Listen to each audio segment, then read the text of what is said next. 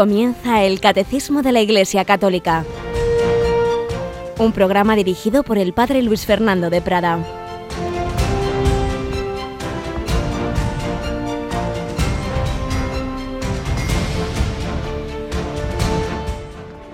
Alabados sean Jesús, María y José. Muy buenos días, muy buen inicio de este jueves, día del gran doctor de la Iglesia, Santo Tomás de Aquino ese hombre del siglo XIII, santo y sabio, en el que confluyó toda la sabiduría y doctrina que se había dado en esos trece siglos o doce siglos hasta ese momento toda la, enseñanza de la Biblia. Santo Tomás la conocía perfectamente.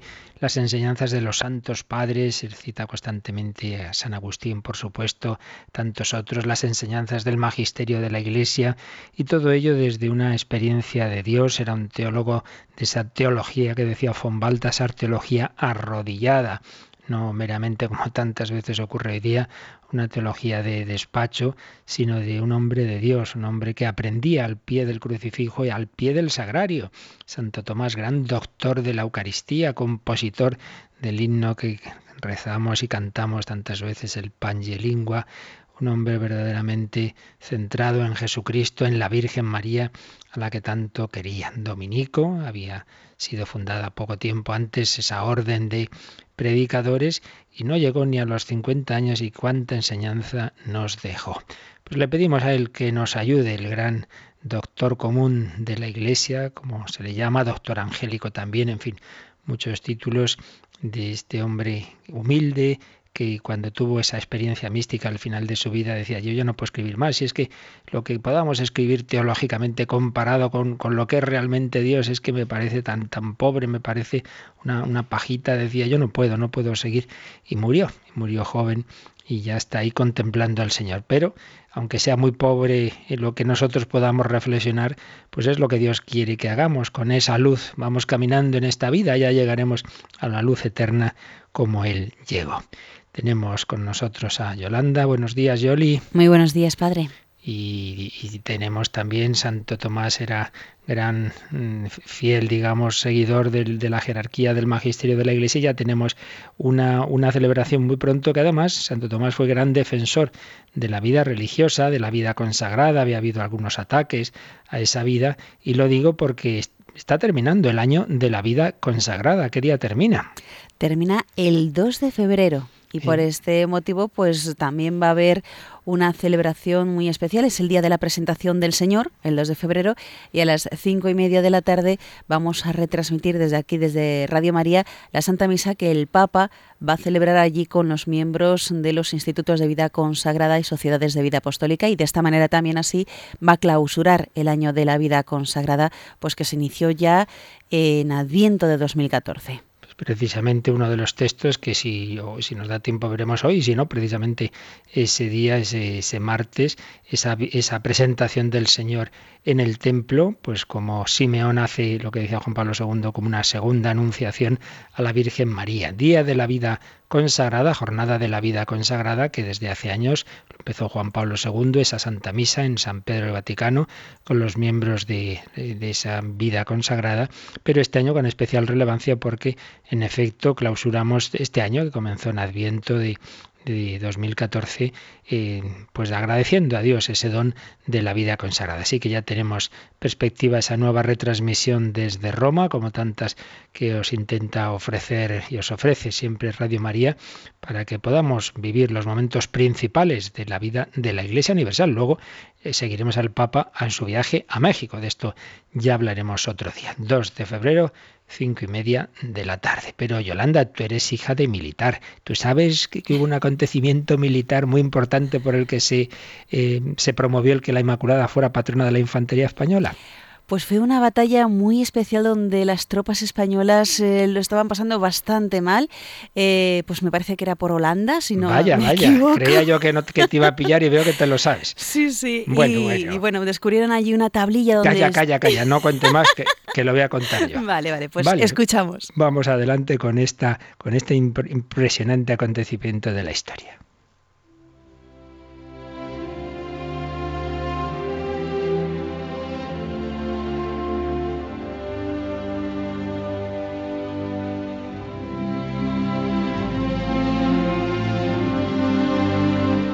Un golpe de suerte o una intervención divina. Estas eran las únicas formas de explicar lo que ocurrió un 8 de diciembre de 1585, las únicas formas de que los miembros del tercio español de Bobadilla no fueran masacrados mientras defendían el monte de Empel, ubicado en una pequeña isla holandesa, harapientos, sin provisiones, asediados por una infinidad de buques, a los soldados españoles no les quedó otra solución que rezar pidiendo el milagro. Y no es eso lo que ocurrió. De hecho, obtuvieron una victoria por la que nadie hubiera dado ni medio escudo de oro de la época. Esa jornada convirtió enseguida a la Inmaculada Concepción en la patrona de la infantería española. ¿Y por qué? ¿Qué es lo que ocurrió? Estamos en una guerra de 80 años.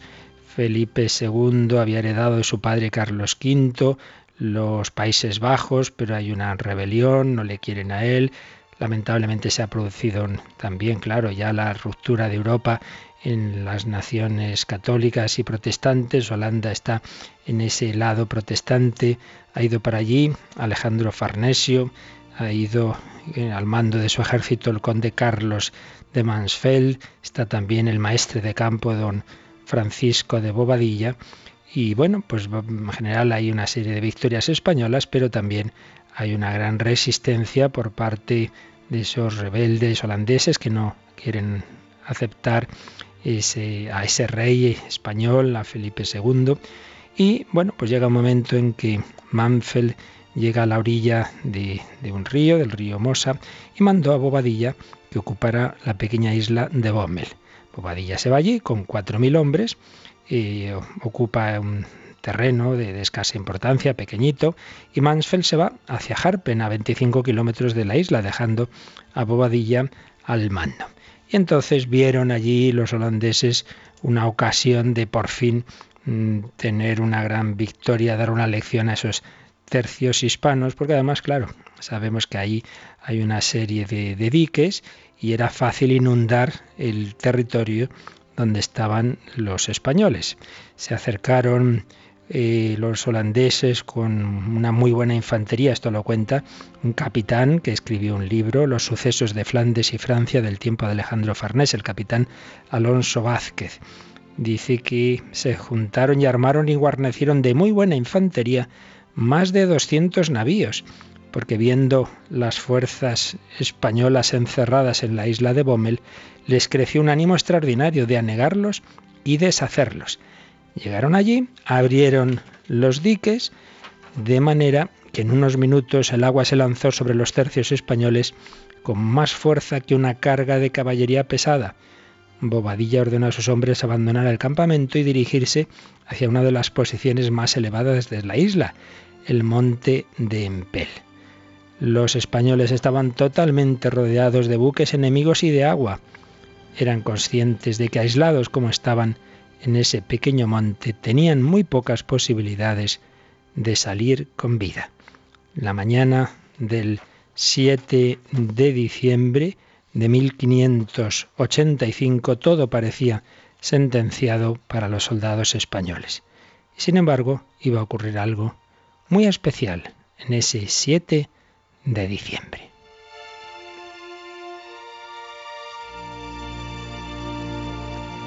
escribe Vázquez, estando un devoto soldado español haciendo un hoyo en el dique para resguardarse debajo de la tierra del mucho aire que hacía y de la artillería que los navíos enemigos disparaban, a las primeras azadonadas saltó una imagen de la limpísima y pura concepción de Nuestra Señora, pintada en una tabla, una tabla, tan vivos y limpios los colores y matices como si se hubiera acabado de hacer acudieron otros soldados con grandísima alegría y la llevaron y pusieron en una pared de la iglesia.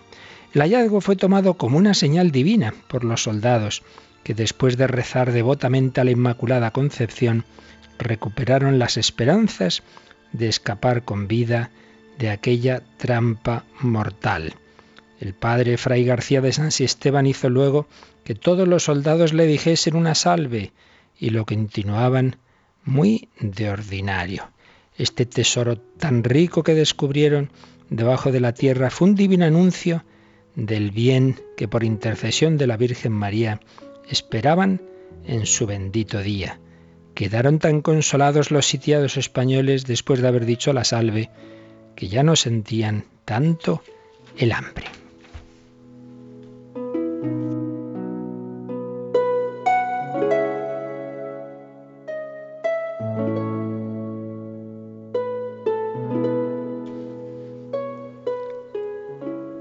Quien comandaba las tropas holandesas envió a varios emisarios para ofrecer una rendición honrosa a los españoles. españoles.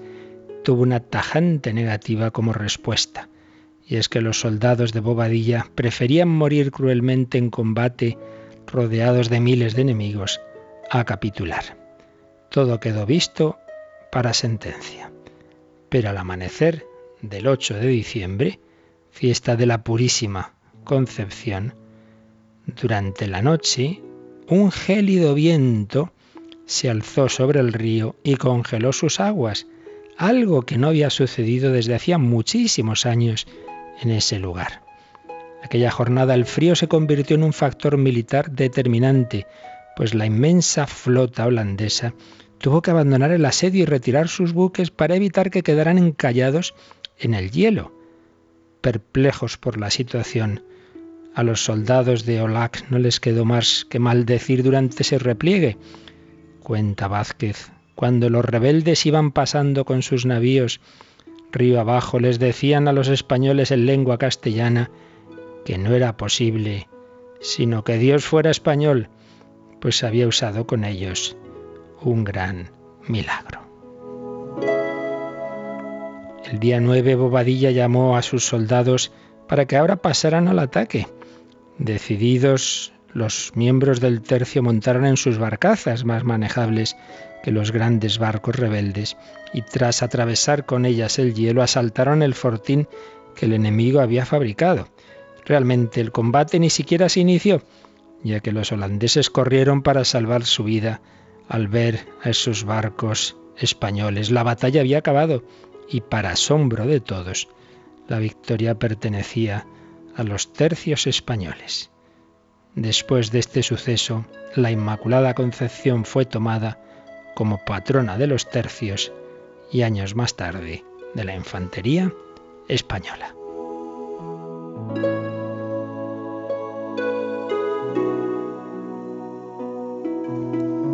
Y también años más tarde de toda España, como ya seguiremos contando el próximo día. La historia de España está entrelazada con la de la Virgen. No nos olvidamos de aquellas palabras de Juan Pablo II. Hasta siempre España, hasta siempre tierra de María.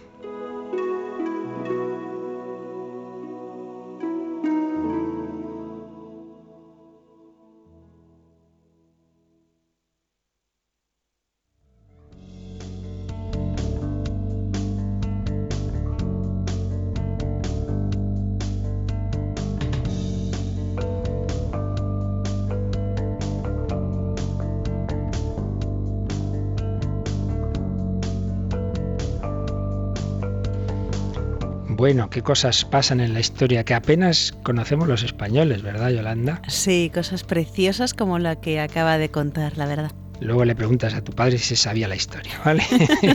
Seguro que sí. Muy bien, pues vamos nosotros a seguir conociendo a la Virgen María, pues acudiendo a, claro, al principal, a la principal fuente de información sobre ella, que es naturalmente el Nuevo Testamento.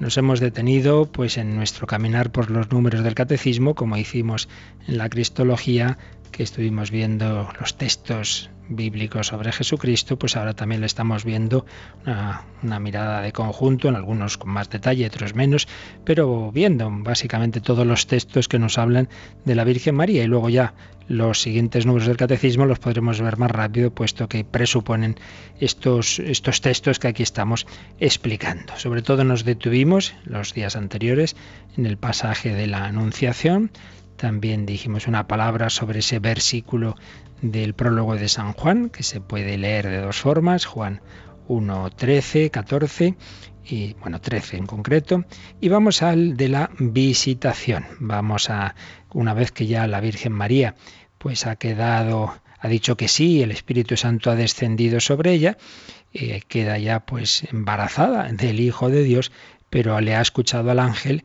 que su pariente Isabel está de seis meses, es anciana, es mayor y la Virgen María quiere ayudarla. Bueno, y entonces se produce lo que podemos llamar la primera procesión del corpus de la historia, puesto que María lleva en sus entrañas al Señor, al Hijo de Dios. Y es también como el traslado del arca de la alianza que habían hecho los israelitas en tantas ocasiones, pues ahora el arca de la alianza, la nueva arca de la nueva alianza es la Virgen María que lleva en sus entrañas la presencia del Emmanuel, del Dios con nosotros, del Dios con María en ese caso. Y llega a Incarén, llega a donde vive Isabel con su marido Zacarías, ambos de familia sacerdotal, y simplemente con saludar el saludo de María ocurre lo que nos cuenta San Lucas, eh, capítulo 1 del 39 al 45. Empezamos a leer estos versículos, Yolanda. En aquellos mismos días, María se levantó y se puso en camino de prisa hacia la montaña, a una ciudad de Judá. Entró en casa de Zacarías y saludó a Isabel. Aconteció que en cuanto Isabel oyó el saludo de María, saltó la criatura en su vientre, se llenó Isabel de Espíritu Santo, y levantando la voz exclamó, Bendita tú entre las mujeres, y bendito el fruto de tu vientre. ¿Quién soy yo para que me visite la madre de mi Señor? Pues en cuanto tu saludo llegó a mis oídos, la criatura saltó de alegría en mi vientre. Bienaventurada la que ha creído, porque lo que ha dicho el Señor se cumplirá. Es ese saludo de María, esa respuesta de Isabel, eh, por supuesto la escena más veces representada en la pintura, en, la música, etcétera, es la Anunciación, pero también esta ha sido muchas veces representada, también en nuestra época llevada al cine. Antes de comentarla, vamos a escuchar cómo lo cuenta esa película, la otro día citábamos María de, de Nazaret, siempre como decíamos, el cine, pues bueno, tiene sus licencias, las cosas no es que sean exactamente así, pero bueno, esta película está bastante bien. Vamos a escuchar cómo nos relata este momento de, de la visitación, del saludo de María a Isabel. Te saludo, Isabel.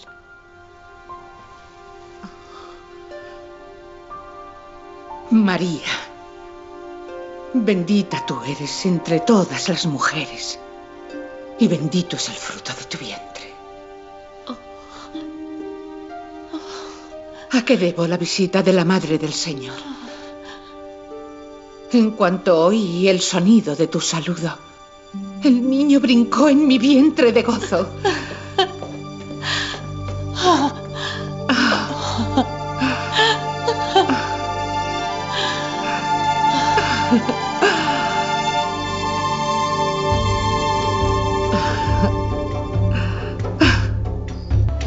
Mi alma glorifica al Señor. Y mi espíritu se alegra en Dios, mi Salvador. Porque ha puesto sus ojos sobre su esclava. Las generaciones futuras me llamarán bienaventurada. Porque en mí ha hecho maravillas el Todopoderoso. Santo es su nombre. Y su misericordia alcanzará de generación en generación a los que temen.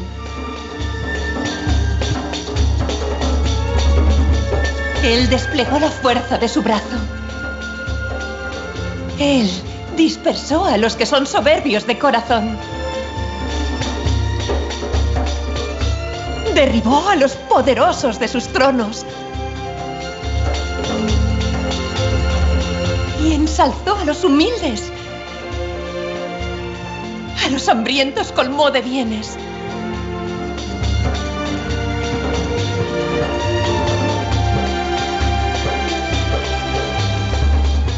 Despidió a los ricos sin darles nada.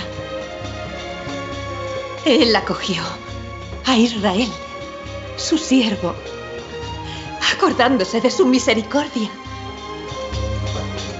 como había anunciado a nuestros padres. en favor de Abraham y su linaje, para siempre. El Magnificat de María en esta interpretación de esta serie italiana María de Nazaret.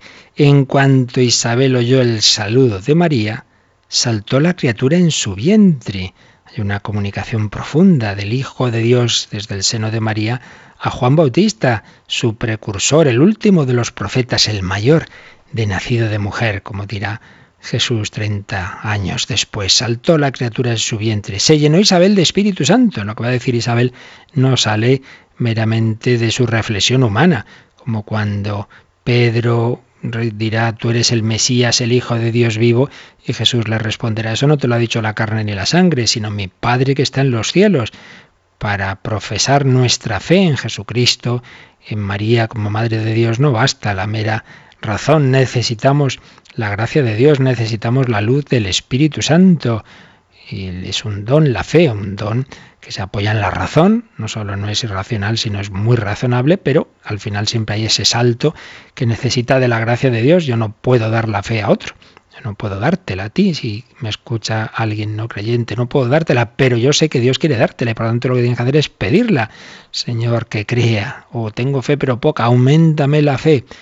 Isabel se llenó de Espíritu Santo y ese Espíritu Santo le dio una gran fe con la cual en un instante mm, tiene esa certeza de con quién está y por eso dice estas palabras que solo puede decir alguien iluminado por el Espíritu Santo. Pero si es su, sobrinita, seguramente, jovencita, y va y le dice estas cosas, bendita tú entre las mujeres. Entre todas las mujeres tú eres la bendita y bendito el fruto de tu vientre. Pero ¿quién le ha dicho a Isabel ¿Quién es ese fruto del vientre de María? Pues el Espíritu Santo, bendito el fruto de tu vientre. Y la frase más importante es la siguiente, versículo 43. ¿Quién soy yo para que me visite la madre de mi Señor, del Quirios? Tantísimas veces me he explicado que Quirios es la palabra griega de Señor con la que los judíos traducían el Yahvé del Antiguo Testamento. Isabel está recibiendo la, la, fe de que el Hijo de María es el Señor.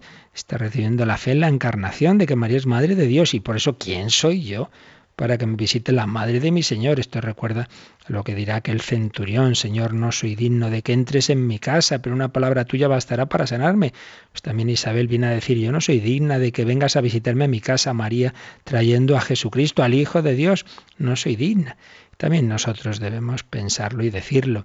Esta escena, pues es lo que ocurre en tantas ocasiones en nuestra vida en que María nos visita sin que la veamos, sin que la oigamos. En algunos casos muy excepcionales, pues se hace sensible, como cuando va a visitar eh, precisamente en, América, es así que fue un buen viaje, un buen paseo de María, cuando va a México a Juan Diego y se le presenta en el cerro del Tepeyac, esa gran visitación de María al queridísimo pueblo mexicano. Y, entonces Juan Diego pues se queda así, yo, ¿quién soy yo? Es un pobrecito indio aquí, me visita la madre del Señor, la madre de Dios, la madre del Dios por quien se vive, decía, decía Juan Diego. ¿Quién soy yo para que me visite la madre de mi Señor? Pues en cuanto tu saludo llegó a mis oídos, la criatura saltó de alegría en mi vientre. Recordad que nos fijábamos en ese saludo del ángel a María, alégrate, llena de gracia, no es simplemente el saludo trivial griego, el jaire, el ave latino, por eso de ahí viene nuestra Ave María, no solo es eso, es la alegría mesiánica, es la alegría porque ya llega el Mesías, porque ya llega el Salvador. Esa alegría, ese tono de alegría está súper presente en todos estos evangelios de la infancia, no digamos en el que veremos a continuación, el nacimiento de Jesús, por todos lados, la alegría que los ángeles anuncian a los pastores la alegría del Dios con nosotros. Y luego hay otro versículo muy importante, el 45. Bienaventurada o feliz la que ha creído, porque lo que le ha dicho el Señor se cumplirá. La primera bienaventuranza del Nuevo Testamento es esta. Es la que Dios dice a través de Isabel a María.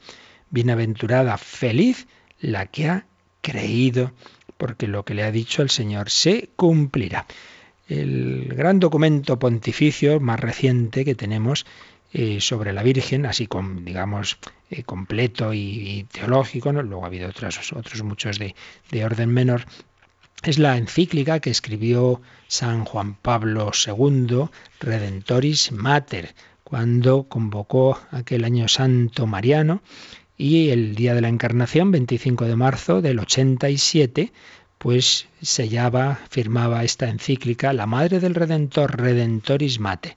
Y ahí nos presentaba a María muy especialmente bajo esa perspectiva de la que ha creído, la mujer de fe, feliz la que ha creído. Comentaba varios pasajes, entre otros este, pero antes empezaba por el que veíamos ayer de la Anunciación y recordaba el Santo Padre, todo de María, tan amante de la Virgen, que la llevaba en su escudo y en su corazón, estas palabras del Vaticano II, que dice que cuando Dios revela hay que prestarle la obediencia de la fe, por la que el hombre se confía libre y totalmente a Dios. La fe no simplemente es creer verdades, es una, una confianza en otra persona.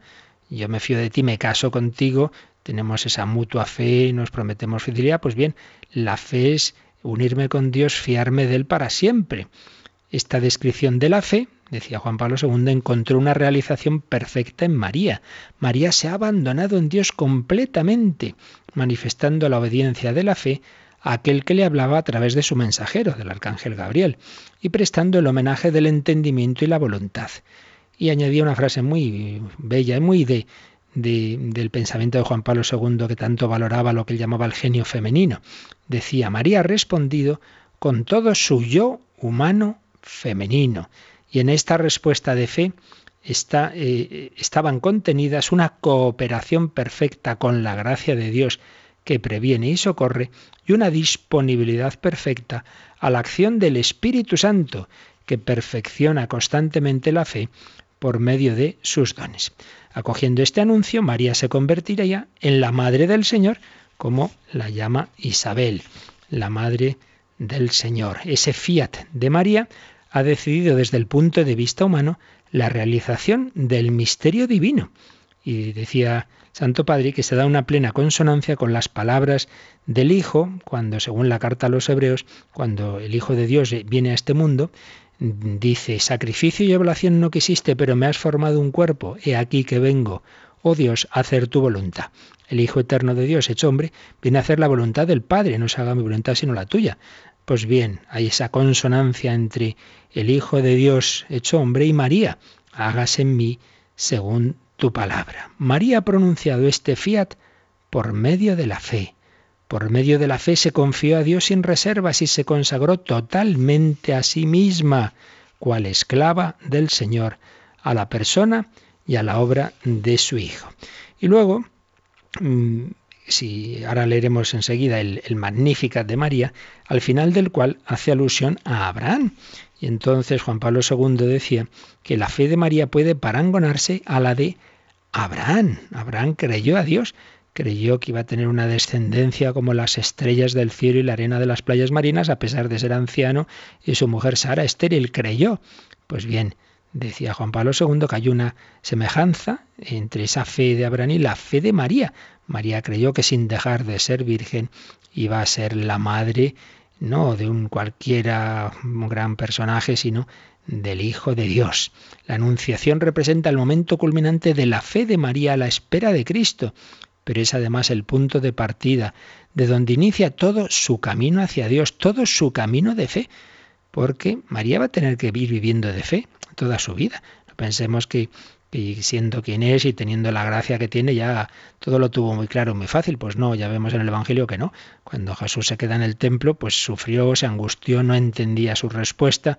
María iba creciendo en la fe.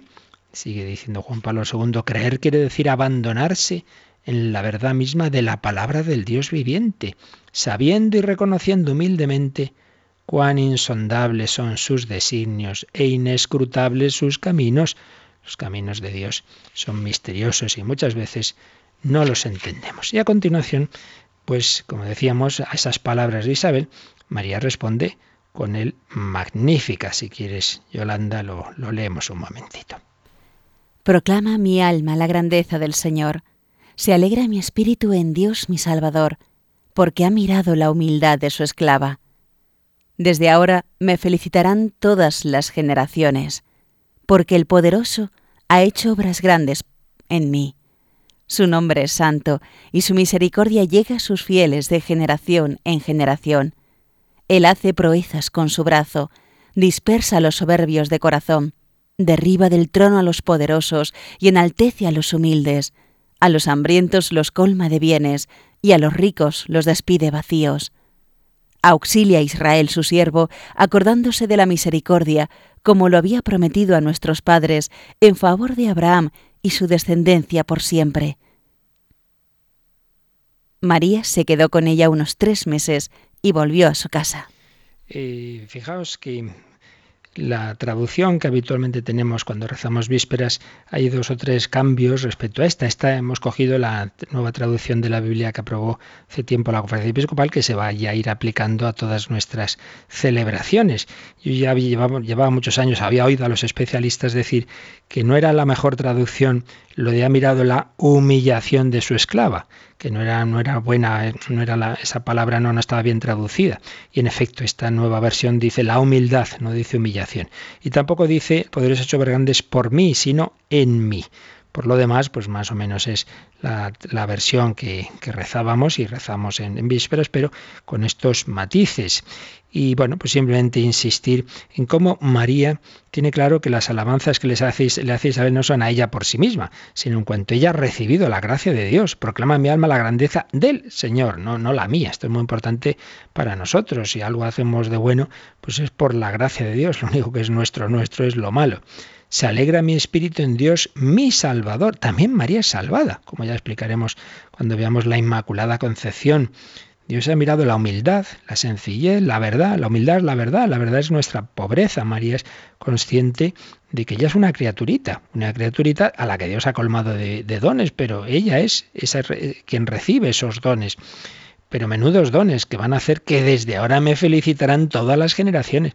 Si es que vamos, si esto no fuera verdad, una aldeanita de Nazaret que nadie conocía diciendo hace 20 siglos que le iban a felicitar todas las generaciones.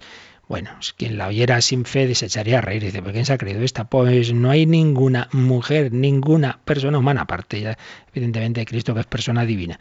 No hay ninguna persona humana en la historia en que se cumplan estas palabras como en María. Ninguna persona humana cuyo nombre esté más extendido que el de María, a la que más se haya cantado, representado, pintado, esculturas, bueno, todo lo que queramos y más. Se cumple, vaya que sí se cumple. Desde ahora me felicitarán ninguna persona humana a la que todos los días millones de personas se dirigen a ella. Santa María, ruega por nosotros. Vaya que sí se ha cumplido. Y luego el tono del Magnificat es muy del Antiguo Testamento, la idea de fondo es que Dios es el, llena de sus dones a los humildes, a los pobres, y en cambio los que se creen ahí muy listos, muy sabios, muy ricos, pues se apoyan en sus propias riquezas, sean materiales, sean intelectuales, sean sus cualidades, como lo que veíamos en la parábola del fariseo, oh Dios, te doy gracias, porque yo no soy como los demás, porque rezo, porque ayuno, porque no sé qué, pues ese no es el camino evangélico. Y esa alusión final a Abraham que decía Juan Pablo II la importancia que tiene. Fijaos que en Abraham, de Abraham, de su descendencia, viene, va a venir la salvación. Bueno, pues Abraham tiene a Isaac, el hijo de la promesa, Isaac a Jacob, Jacob le cambia el nombre de Dios en Israel, tiene esos doce hijos, las doce tribus de Israel, de una tribu Judá es de donde va a proceder el Mesías, la salvación de esa tribu de Judá será el rey David, el Mesías hijo de David, a través de José llega Jesucristo. Fijaos cómo se va eh, concretando esa promesa. Es, hijo de Adán, Jesucristo es de la humanidad, pero es hijo de Abraham, de Abraham de quien viene el pueblo de Israel, de la tribu de Judá, descendiente de David, y a través de María y de José llega el Salvador, llega el Hijo de Dios. Vamos a dar gracias, vamos a pedir a María que también nos visite a nosotros, vamos a pedirle esa alegría, esa alegría que transmitió, fue instrumento para transmitir la alegría de Dios a Isabel María. Visítanos también a nosotros, María, ayúdanos también a visitar a los demás, a ser instrumentos del amor de Dios, a hacer esas obras de misericordia como es visitar a los enfermos.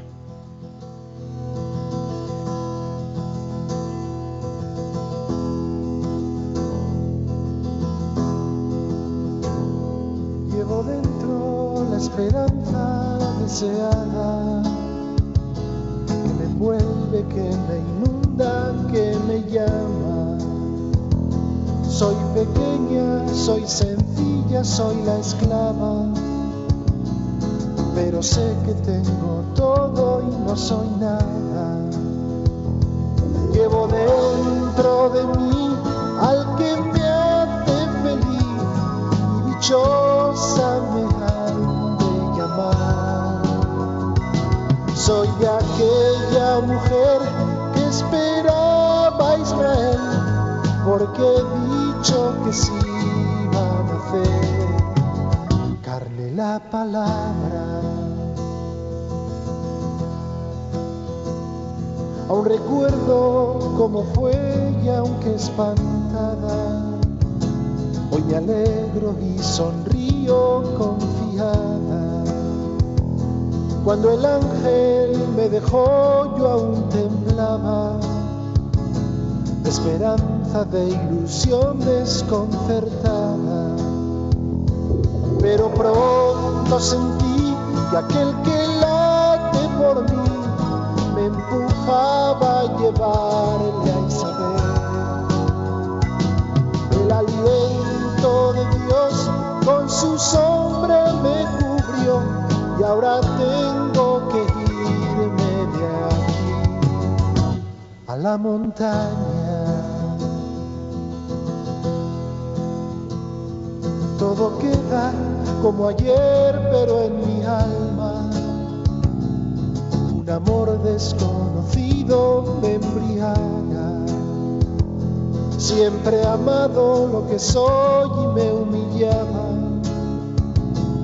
escondida tras las rejas de mi casa.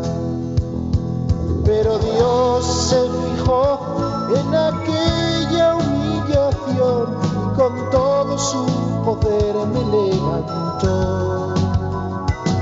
Yo quería pasar oculta de los demás y ahora veo la esperanza florecer en mis entrañas, en mis entrañas. Llevo dentro la esperanza deseada que me envuelve, que me inunda, que me llama. Soy pequeña, soy sencilla, soy la esclava, pero sé que tengo todo y no soy nada. Pero sé que tengo todo y no soy nada. Pero sé que no soy nada. Descubre la fe de la Iglesia a través del Catecismo, de 8 a 9 de la mañana en Radio María. La fe de la Iglesia, la fe que tenía María, bienaventurada, tú que has creído. Bueno, pues María llena de gracia, María visita a Isabel, luego ya vimos ayer cómo también el ángel le comunica a José su papel en todo este misterio, no temas en recibir a María tu esposa, el hijo que tienes del Espíritu Santo. Bueno, y María y José pues están ya en Nazaret, ya están en su casita, están ahí preparando el nacimiento de Jesús, pero los caminos de la providencia se van a servir de la orden del empadronamiento del imperio romano, esa orden que se había dado, todo el mundo tiene que ir a su lugar de procedencia para empadronarse y así, pues Dios se sirve de las, circunstancias humanas y las cosas que a lo mejor en sí mismas son malas, pero Dios se sirve de ellas para cumplir sus planes. Y es que estaba anunciado que el Mesías nacería en el mismo sitio del rey David, en Belén. Y ellos dirían antes, bueno, si estamos en Nazaret, ¿cómo van a nacer en Belén? Pues nos lo cuenta San Lucas. Leemos Lucas capítulo 2 a partir de ese primer versículo. Sucedía en aquellos días que salió un decreto del emperador Augusto ordenando que se empadronase todo el imperio. Este primer empadronamiento se hizo siendo Cirino gobernador de Siria, y todos iban a empadronarse, cada cual a su ciudad. También José, por ser de la casa y familia de David, subió desde la ciudad de Nazaret, en Galilea, a la ciudad de David, que se llama Belén, en Judea, para empadronarse con su esposa María, que estaba encinta. Y sucedió que, mientras estaban allí, le llegó a ella el tiempo del parto, y dio a luz a su hijo primogénito, lo envolvió en pañales y lo recostó en un pesebre, porque no había sitio para ellos en la posada. Texto precioso que tantas veces hemos oído, que es el, la misa del gallo que llamamos de la Nochebuena, ese texto que como diácono que era leyó aquella famosa noche de Navidad San Francisco de Asís, que se le hacía la boca miel cuando hizo aquel primer Belén viviente, a raíz del cual pues empieza la tradición de hacer belenes, de hacer nacimientos, que se ha ido extendiendo estos siglos al mundo entero. Texto maravilloso. Pues ¿qué vemos aquí? Vemos los caminos de Dios, caminos de la providencia. Dios se ha servido de ese decreto del emperador para que vayan a Belén irían sin quejas. Un viaje molesto, cansado, no había entonces precisamente grandes coches ni el ave, sino que pues esos caminos que implicaban para una mujer tan embarazada pues mucho cansancio, mucha dificultad, pero allí van José y María, van hacia Belén, sin quejas, sin duda. Pidamos al Señor no quejarnos, ese principio que hemos recordado muchas veces, no quejarse nunca de nada, de nadie, ni de mí mismo, ni de los demás, ni por dentro ni por fuera. No quejarse nunca de nada. Ah, qué calor, qué frío, de nadie, estos romanos, parece mentira, este gobierno, este jefe, este mi marido, eh, mi mujer, mis hijos, mi jefe del trabajo, no sé qué, siempre nos estamos quejando por, por fuera o por dentro, estamos ahí interiormente pues echando venablos, pero tampoco de mí mismo, qué desastre soy, que no sé qué, pidamos al Señor esa actitud positiva, ese hagamos lo que haya que hacer, naturalmente cuando algo es solucionable, pero no estemos ahí reguñendo, que dicen en algún pueblo, pues ante esas circunstancias en un plan negativo. Es muy, muy cansado convivir con una persona que siempre se está quejando, pero pensemos que también el Señor está oyendo nuestras quejas, aunque sean interiores. Tengamos esa actitud positiva que, que, tendrían María y José. Pues mira, esto es lo que Dios ha querido, se ha servido de este decreto. Pues vamos adelante, nos fiamos del Señor. También José, por ser de la casa y familia de David, una vez más se insiste, se insiste en que Jesucristo recibe ese cumplimiento de, la promesa de, de que sería descendiente del rey David a través de San José, que era de esa familia de David. Subió desde la ciudad de Nazaret en Galilea, ciudad de David, que se llama Belén en Judea, para empadronarse con su esposa María, que estaba encinta. Y sucedió que mientras estaban allí, le llegó a ella el tiempo del parto y dio a luz a su hijo primogénito, lo envolvió en pañales y lo recostó en un pesebre porque no había sitio para ellos en la posada. No hay desperdicio en estos dos versículos, casi cada letra nos, nos quiere decir algo.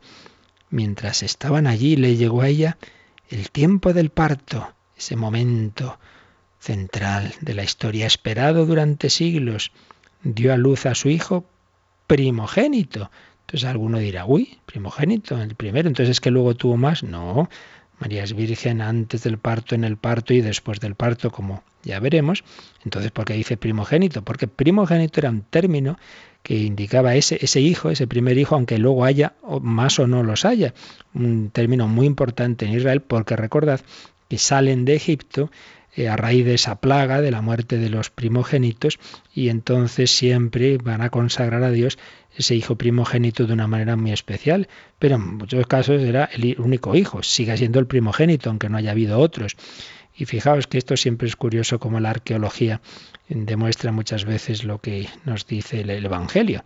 Había quien decía, no, esto es que la Virgen, que ustedes los católicos llaman la Virgen María, pues no, es, no fue tal. Tuvo más hijos y por eso dice primogénito. Bueno, pues ocurrió hace ya bastante tiempo que apareció una tumba en las excavaciones arqueológicas de Israel, que todas las que se hacen van confirmando paso tras paso todo lo que sabemos por los evangelios, apareció una tumba de una mujer que decía murió al dar a luz a su hijo primogénito. Entonces ya se ve que no tuvo más hijos, ¿no? Se murió al dar a luz al hijo primogénito. Es un término que indica eso, la importancia de ese hijo, aunque no haya habido otros después. Dio a luz a su hijo primogénito, lo envolvió en pañales. Si uno lo lee así deprisa, no cae en la cuenta que no parece muy normal que una mujer después de dar a luz sea ella que se levante y ala, envuelve el niño en pañales. Claro, es que hay otro aspecto de la fe de la Iglesia que también ya veremos, es que el parto de María fue un parto milagroso, fue un parto virginal, fue un parto sin dolor. Entonces es ella, no es San José, la que envuelve al niño en pañales. Esto es una de las cosas que siempre se representaban en las películas. Por buenas que sean las películas sobre el Señor, sobre María, pues siempre tienen algún fallo, casi siempre. Y este es uno. casi todas las que recuerdo. Esta última que hemos mencionado, María Nazaret, creo que ahí no, creo que ahí está bien. Pero en general, aparece ahí gritando, pasándolo mal. Pues no, no. El parto doloroso de María, del que ya hablaremos en Apocalipsis 12, es el, darnos a luz a nosotros, es la maternidad espiritual, pero no el dar a luz a Jesús. Lo envolvió en pañales y lo recostó en un pesebre porque no había sitio para ellos en la posada. Fijaos, San Lucas nos cuenta de una manera histórica de lo que ocurrió, lo que San Juan nos va a decir de una manera teológica en el prólogo de su Evangelio. Vino a los suyos y los suyos no lo recibieron. Vino a su casa, su casa no le recibió. La luz vino a las tinieblas y las tinieblas no la recibieron. El amor de Dios nace hecho carne para nosotros y nosotros no lo recibimos. No hubo sitio para ellos en la posada abrimos nosotros nuestro corazón a Jesús, misterio de providencia, Dios va guiando a María, José y Jesús al cumplimiento de sus planes, misterio de pobreza, de pobreza. El niño Jesús sale, nace en la calle. Tantos inmigrantes, tantos refugiados, tantos pobres de nuestro mundo, pues saben, sepan que el Hijo de Dios al nacer en la tierra quiso compartir su pobreza, su miseria. Misterio de pobreza, misterio de virginidad. María Virgen concibe por obra del Espíritu Santo, José Virgen comparte ese estilo de vida. Misterio de virginidad. Misterio de alegría. El texto evangélico no lo leemos aquí entero, estamos solo fijándonos un poco en lo que nos necesitamos para, luego profundizar en la Mariología, pero luego si siguiéramos leyendo el anuncio a los pastores, etcétera, alegría por todas partes. Y es que la alegría no es fruto de la riqueza y de la lujuria. El placer se puede comprar, la alegría no. La alegría brota del corazón y brota de la unión con Dios, del amor de Dios y del amor del prójimo. La alegría de María en el Magnificat. Se alegra mi espíritu en Dios mi Salvador. Y aquí también está, de alguna manera, anticipada la Eucaristía. Los especialistas en, el griego bíblico ven aquí distintas palabras que, ya nos la están anticipando. Para empezar, Belén significa panadería, casa del pan. Y la palabra para, griega para usar pesebre es la misma que se usará para hablar de la patena, fatne, María lo recostó en un pesebre podemos estar seguros de que adoraría María y José a ese Jesús recién nacido, como el sacerdote pone la sagrada forma no en pañales, sino en los corporales, en esos pañitos que usamos en la Santa Misa, y se inclina en genuflexión, en inclinación profunda, en adoración ante Jesucristo. Un anticipo de la Eucaristía. Nacimiento de Jesús. Y ya para terminar este capítulo eh, segundo de San Lucas, Yoli, ocho días después que ocurrió, nos lo dice el versículo 21. Cuando se cumplieron los ocho días para circuncidar al niño, le pusieron por nombre Jesús, como lo había llamado el ángel antes de su concepción. Le pusieron ese nombre de Jesús, lo que en nosotros es el bautismo, para los judíos era la circuncisión, y ahí que era entrar en el pueblo de la antigua alianza, en la descendencia de Abraham, nuestro Padre en la fe, y poner el nombre. Jesús, Yahvé, salva. Dios Salvador, Emmanuel, Dios con nosotros. Pues aquí tenemos estos momentos centrales de María, de la vida de María, estos pasajes tan, tan importantes sobre los cuales la oración, la reflexión, la teología de siglos ha ido profundizando y concretando luego en esas verdades, esos dogmas que después ya seguiremos viendo en el catecismo. Lo dejamos aquí, seguiremos el próximo día con ese otro pasaje de la presentación de Jesús, la purificación de María, el anuncio de Simeón en el templo de Jerusalén. Y como siempre, los últimos minutos de de oración. De nuevo vamos a oír el Magnificat, pero también quien quiera consultar esto o cualquier otro tema, pues ahora nos recuerdan cómo puede hacerlo.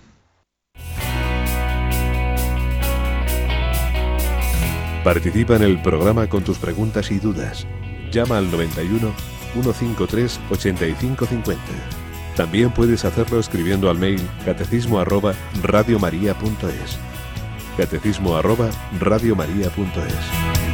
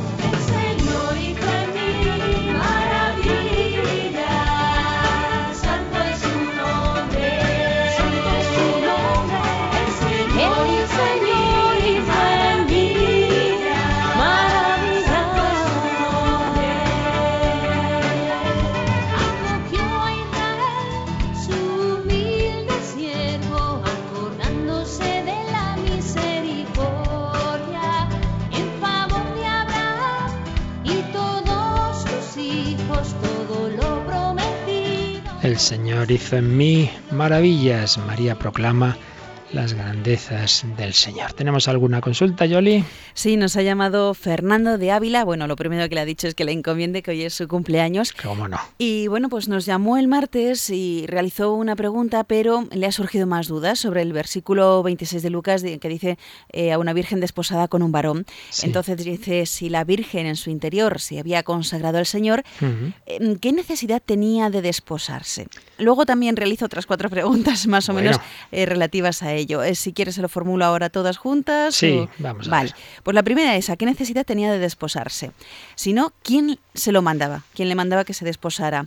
Em, a lo mejor es que estaba mal visto en esa época permanecer soltera. Em, o eran los padres quienes concertaban los matrimonios de las hijas, o es que las mujeres no tenían elecciones en la época de María. Vale. Bueno, para empezar, una cuestión general.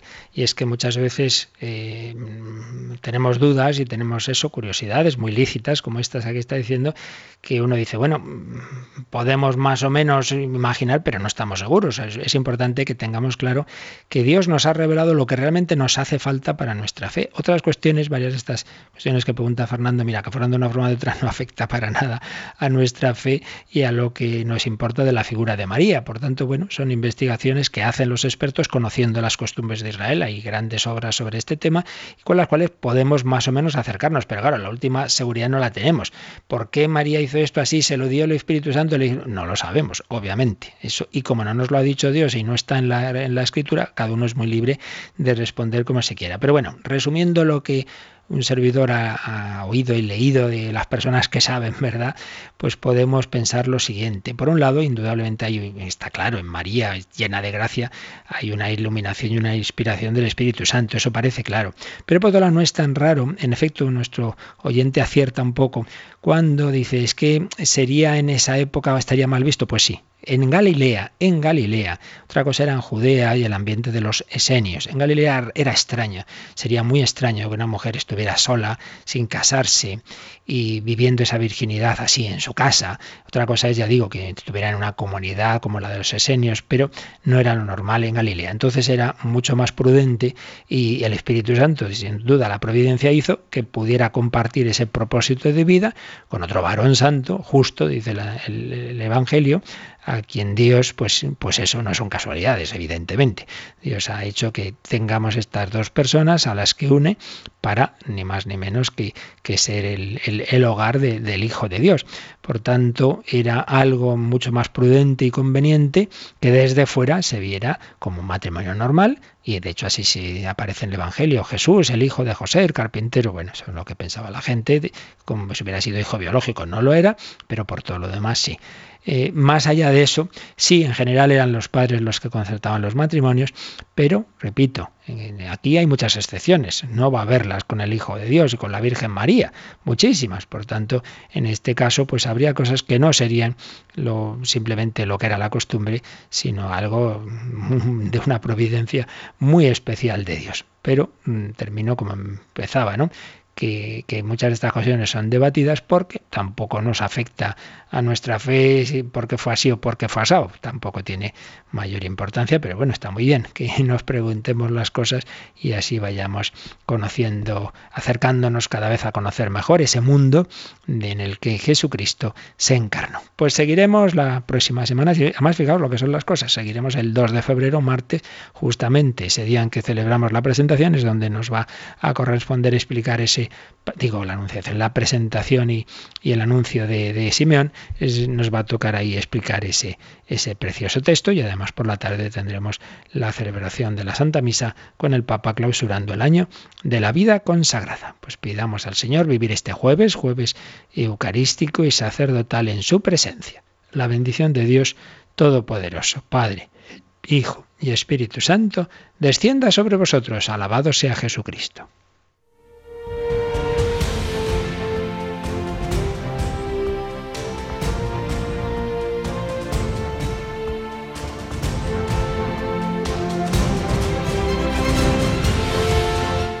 Han escuchado en Radio María el Catecismo de la Iglesia Católica,